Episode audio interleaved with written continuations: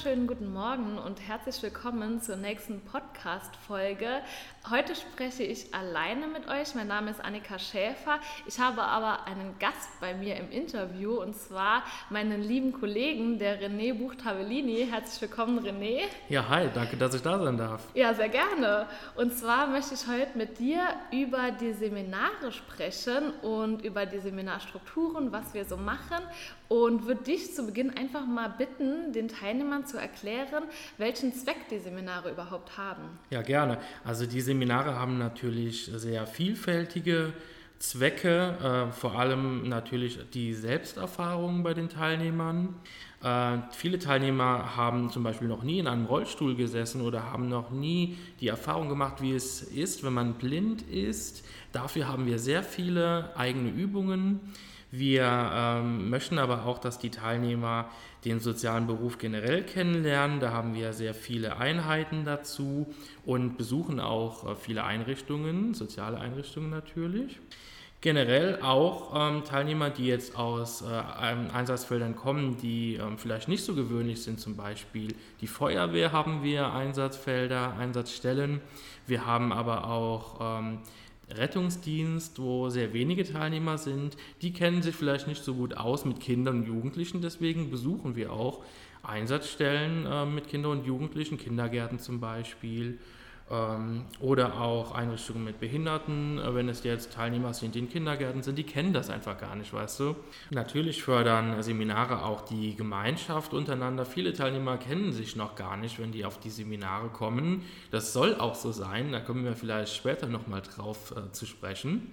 Ähm, ja, wenn Sie dann zu den Seminaren kommen, dann lernen Sie sich kennen und ähm, bilden innerhalb wirklich unseres Kursjahres eine tolle Gemeinschaft, eine Gruppe, ähm, wobei am Anfang wirklich noch gar keine Gruppe da ist. Und das finde ich ganz toll und äh, das wollen wir auch fördern bei unseren Seminaren. Und zuletzt würde ich sagen, dass unsere Seminare Raum bilden für die persönliche Entfaltung und Entwicklung äh, jedes Teilnehmers im Laufe des Kursjahres, Annika. Okay, sehr schön. Gerade ähm, was die Gemeinschaft angeht und die ähm, Freundschaften kann ich dir einfach nur zustimmen. Man merkt so die Entwicklung der Teilnehmer innerhalb dieses Kursjahres mhm. und auch ähm, welche langjährigen Freundschaften sich daraus bilden, ist für mich immer sehr, sehr schön zu sehen und auch zu merken. Magst du vielleicht einfach mal kurz erklären oder erzählen, welche Themen wir überhaupt so auf den Seminaren machen und was so die Inhalte der Seminare sind? Ja klar, kein Problem. Also wir haben äh, generell, würde ich sagen, vor allem soziale Themen, die wir behandeln, die wir uns anschauen, aber auch kulturelle Themen und gesellschaftskritische Themen, was ich persönlich auch sehr, sehr wichtig finde.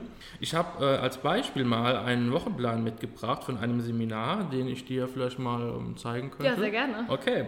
Also ähm, ich habe jetzt als Beispiel einen Wochenplan genommen für das nächste äh, Koblenz-Seminar, das ich leite. Da können sich die Teilnehmer ja schon mal freuen, wenn sie den Podcast hören. Das hoffe ich doch.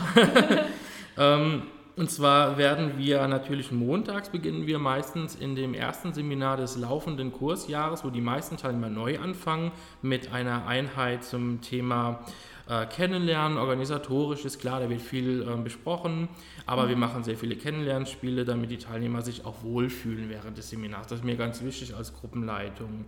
Ähm, dann werden wir ähm, die JVA haben in, äh, von Koblenz. Spannend. Ja, das ist wirklich auch was, wo jetzt jemand sagen würde äh, von außerhalb, ach, das ist ja überhaupt nichts Soziales, was soll das, was macht ihr denn damit?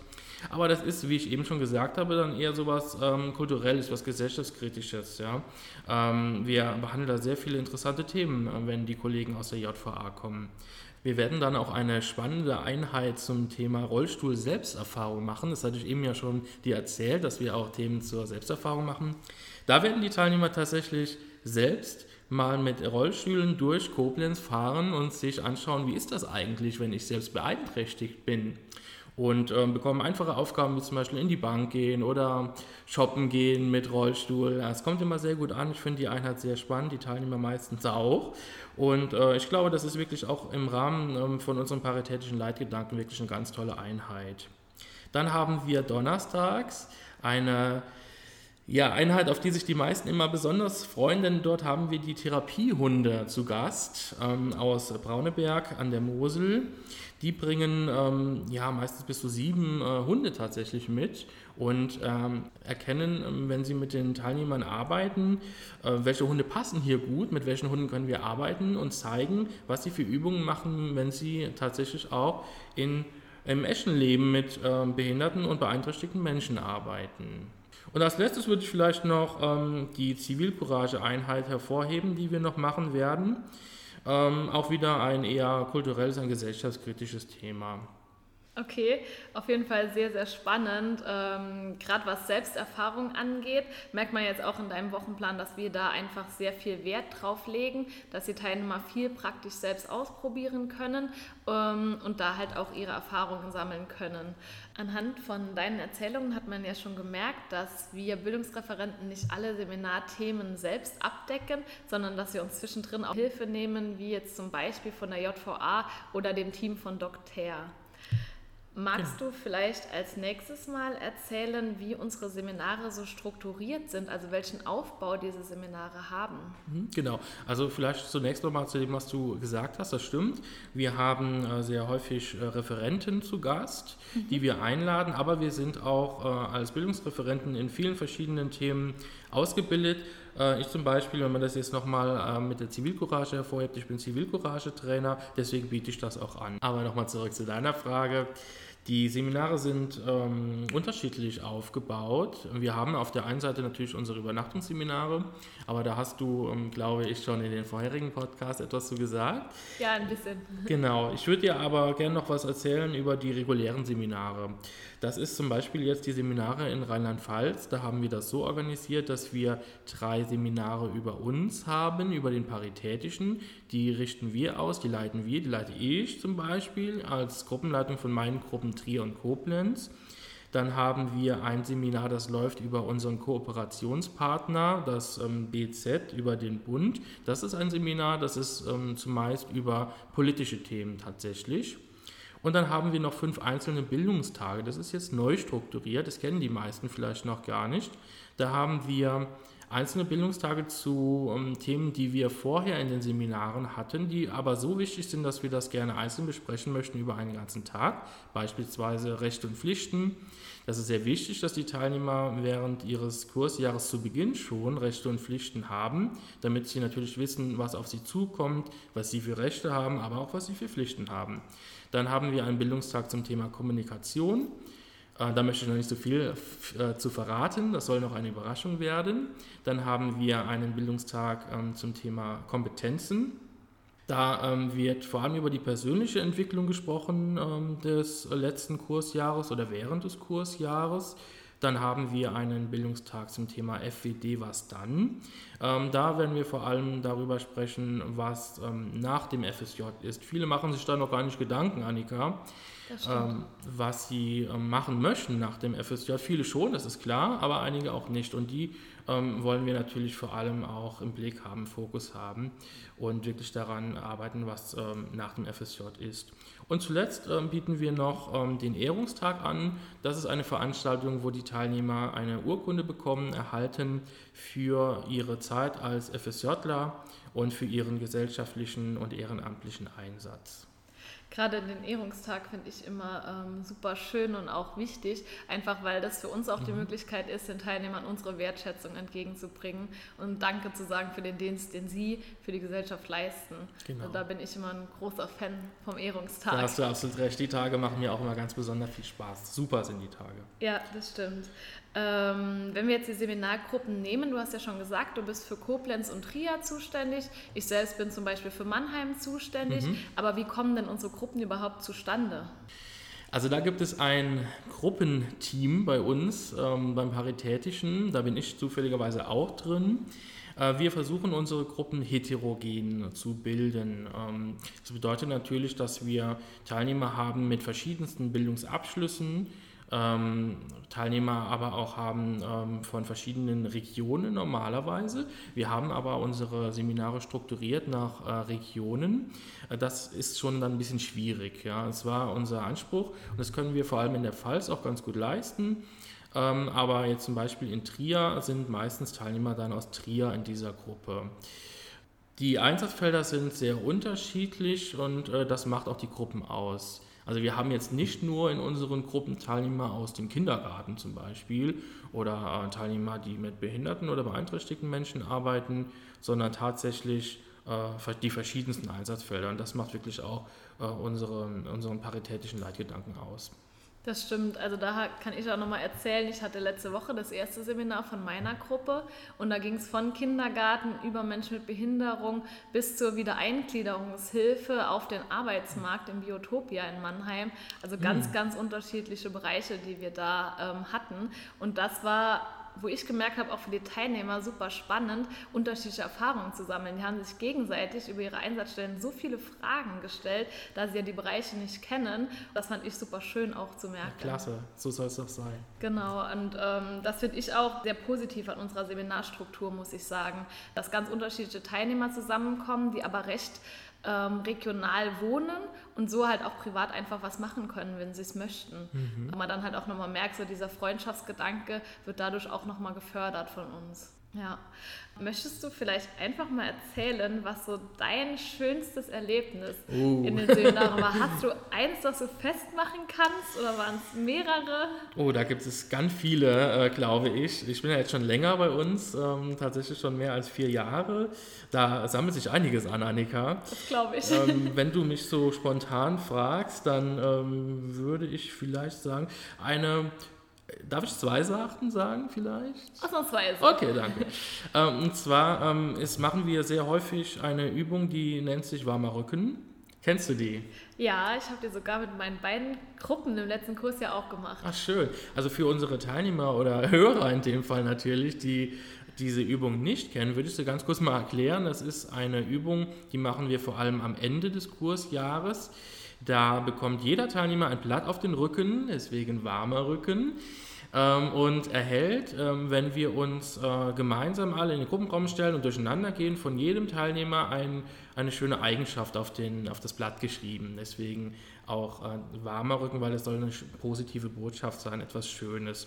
Und am Ende kommt da so viel zusammen, dass man sich mega freut. Und ich hatte wirklich mal eine Gruppe, da kam es zu Freudentränen, das war so schön. Deswegen, wenn du, mich wirklich diese, wenn du mir diese Frage stellst, da fällt mir das sofort ein.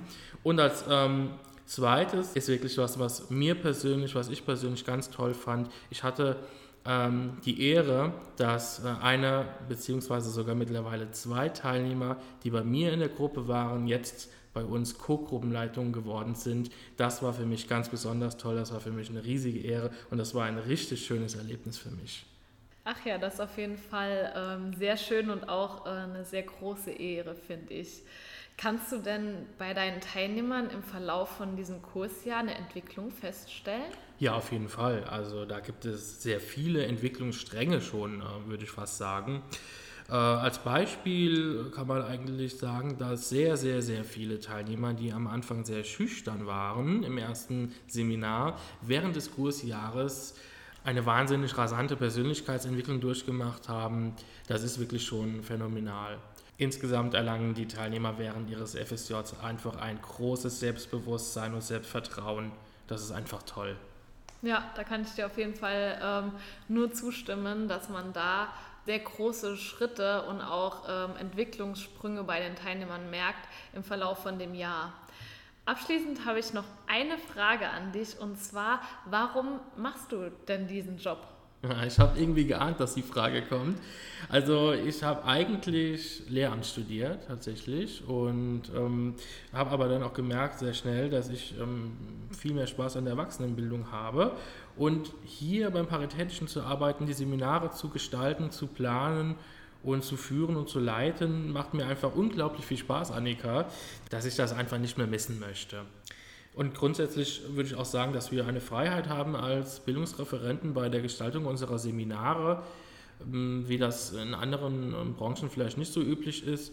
Äh, und ich bekomme von meinen Teilnehmern so viel zurück, Annika, das ist einfach toll. Ne? Wenn ich abends nach Hause fahre und nochmal rekapituliere, ich habe einen langen Arbeitsweg, ich äh, habe sehr viel Zeit zum Überlegen und da denke ich sehr, sehr häufig auch drüber nach, was passiert ist in den Seminaren und was ich auch zurückbekommen habe von meinen Teilnehmern. Das ist wirklich einfach super. Das finde ich ganz toll. An dieser Stelle nochmal vielen Dank an meine ganzen Teilnehmer aus meinen Gruppen.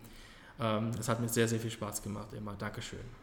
Ja, sehr schön auf jeden Fall. Das kann ich auch nur bestätigen. Also bei mir ist es so, ich habe ja nicht den langen Fahrtweg, sondern ich übernachte ja sogar in Mannheim. Aber wenn ich halt von der Seminarwoche nach Hause fahre, ist es so, dass ich mehr Energie habe als montags. Also die Woche gibt mir viel mehr Energie, als sie mir Energie sozusagen nimmt. Und das ist auch für mich so ein Punkt, wo ich einfach merke, es ist ein guter Job, wir leisten sehr gute Arbeit und die Teilnehmer können halt auch super viel mitnehmen. Schön. Ich wäre jetzt am Ende meiner Fragen, bedanke mich ganz herzlich, dass du als Gast im Interview warst. Ja, gerne. Und denke auch, dass die Teilnehmer da, beziehungsweise die Hörer da sehr viel mitnehmen können und einen kleinen Einblick erlangen, was wir in den Seminaren so machen. Interessant für dich, beziehungsweise für unsere Zuhörer wahrscheinlich auch, ist, dass wir in der kommenden Woche fünf Seminare parallel laufen oh ja. haben. Genau, in fünf verschiedenen Städten. Du bist, glaube ich, auch dabei. Ja, genau. Und, ähm, in Trier. Ich halte die Stellung im Büro, genau, und bin gespannt, ja, was, ähm, was, ihr danach berichtet und ähm, was die Teilnehmer für Eindrücke haben und mit welchen Eindrücken ihr danach wieder zurück zu uns ins Büro kommt. So, gegen Ende der Podcast-Folge kommen wir noch zur Aufgabe. Die Aufgabe in den vergangenen zwei Wochen war ja zu überlegen, was man an anderen Personen schätzt und den Personen das auch zu sagen. Diese Gelegenheit möchte ich auch nutzen und dir, René, sagen, was ich an dir schätze. Und zwar ähm, schätze ich es an deiner Arbeit sehr, dass du sehr dicht an deinen Teilnehmern dran bist, dass es dir immer sehr wichtig ist, wie es deinen Teilnehmern geht und du für die Teilnehmer auch immer eine Ansprechperson bist und da einfach, ja, man weiß, du bist für die da und du legst so viel Herzblut und Energie in diese Arbeit und das schätze ich sehr an der Zusammenarbeit mit dir. Dankeschön. Sehr gerne. Kann ich nur zurückgeben. Dankeschön. Kommen wir noch zur Aufgabe in den kommenden zwei Wochen. Und zwar wird eure Aufgabe darin bestehen, dass ihr möglichst vielen Leuten von dem Podcast erzählen sollt, einfach damit wir das Thema Freiwilligendienste noch mehr verbreiten können und da auch mehr Aufmerksamkeit erregen können, sodass mehr Jugendliche oder junge Erwachsene einfach die Chance haben, einen Freiwilligendienst zu leisten. Dann würden wir euch jetzt verabschieden und wünschen euch schöne kommende zwei Wochen und freuen uns, wenn ihr bei der nächsten Folge wieder einschaltet. Ciao. Tschüss. Macht's gut.